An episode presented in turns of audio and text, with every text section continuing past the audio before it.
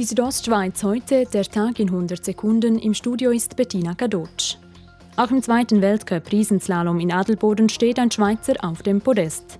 Loic Meyer wird Dritter hinter dem Franzosen Alexi Pentuho und dem Kroaten Filip Zubcic.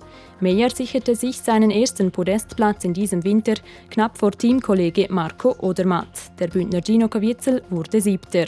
Schüster Mürise fuhr auf Rang 10.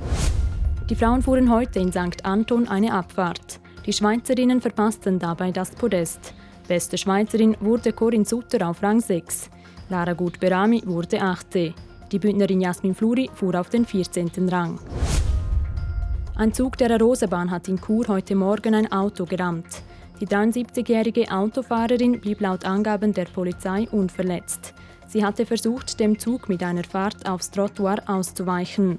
Auch im Zug gab es keine Verletzten. Laut Mitteilung der Polizei entstand ein Sachschaden von mehreren tausend Franken. In der Schweiz ist das Thermometer in der letzten Nacht deutlich unter 0 Grad gefallen.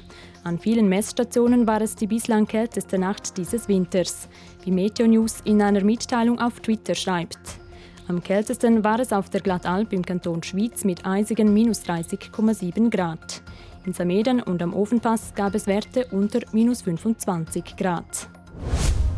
Die Südostschweiz heute, der Tag in 100 Sekunden, auch als Podcast erhältlich.